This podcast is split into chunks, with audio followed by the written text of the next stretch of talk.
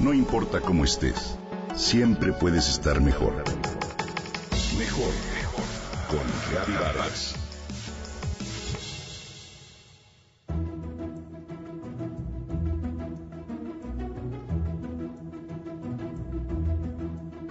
Ana es una curiosa niña que escapa de su dormitorio en busca de su papá para salvar a su madre. Así, emprende un viaje lleno de emocionantes y conmovedoras aventuras, acompañada de extraños y divertidos seres fantásticos. Se trata de la película del director, guionista y animador mexicano Carlos Carrera, que aborda temas como la muerte y la salud mental con actores de la talla de Galia Mayer, Regina Orozco y Marina de Tavira. También participan Héctor Bonilla, quien da vida al Dr. Méndez, y Daniel Carrera como Daniel. Es una excelente oportunidad para que los papás hablen con sus hijos de cosas tan importantes como la muerte, enfermedades mentales y la familia, dice Marina de Tavira al hablar de la película. En ese sentido, Carlos Carrera subrayó la importancia de no dudar de la inteligencia de los niños en cuanto a estos temas se refiere. Ana y Bruno celebra ya ser ganadora de los premios Quirino en la categoría de Mejor Producción de Animación en Iberoamérica. Los premios Quirino son nuevos y hacen alusión al ítalo-argentino Quirino Cristiani, que dirigió el primer largometraje de la animación de la historia del cine. Con Ana y Bruno, pasas de la curiosidad a la risa, de la aventura a un llanto que libera. Trata temas profundos e incluso puede ayudar a los papás a enseñarles a los niños de qué forma tomar las cosas de la vida muy importantes. La película hace historia por diversas razones, entre las cuales se encuentra el hecho de ser la más cara de la animación mexicana con un presupuesto de 104 millones de pesos. Es una historia visualmente atractiva y de mucha calidad, pues cada detalle de animación se trató con especial cuidado.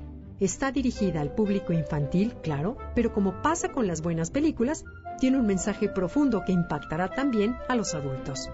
Se basa en la novela Ana del escritor Daniel Emil y es parteaguas, pues seguramente abrirá la puerta para más trabajos de animación con contenidos y producciones más elaboradas.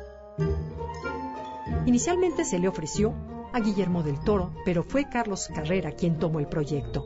En conferencia de prensa, Carrera dijo que desde que leyó la historia basada en la novela, supo que quería llevarla a la pantalla porque tenía todo lo que a él le gusta, locos, una familia y seres imaginarios.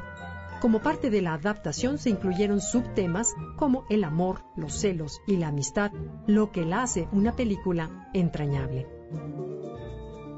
Carrera dijo también que el público que la ha visto le comparte que esta película transforma vidas, que ayuda a tomar decisiones y por eso mismo está satisfecho. Manifiesta que el cine no solo debe ser concebido para vender, sino también para ofrecer contacto con experiencias humanas. Es una película de muchas capas y personajes complejos, en la que cada uno de los espectadores podrá descubrir temas específicos y relacionados con su propia experiencia.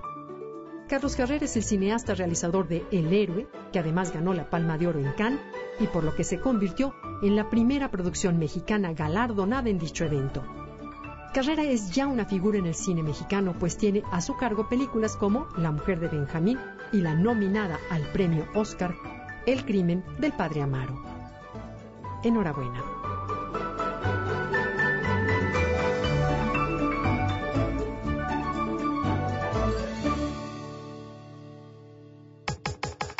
Comenta y comparte a través de Twitter. Gaby-Vargas. No importa cómo estés, siempre puedes estar mejor. Mejor, mejor. Con Gaby Vargas.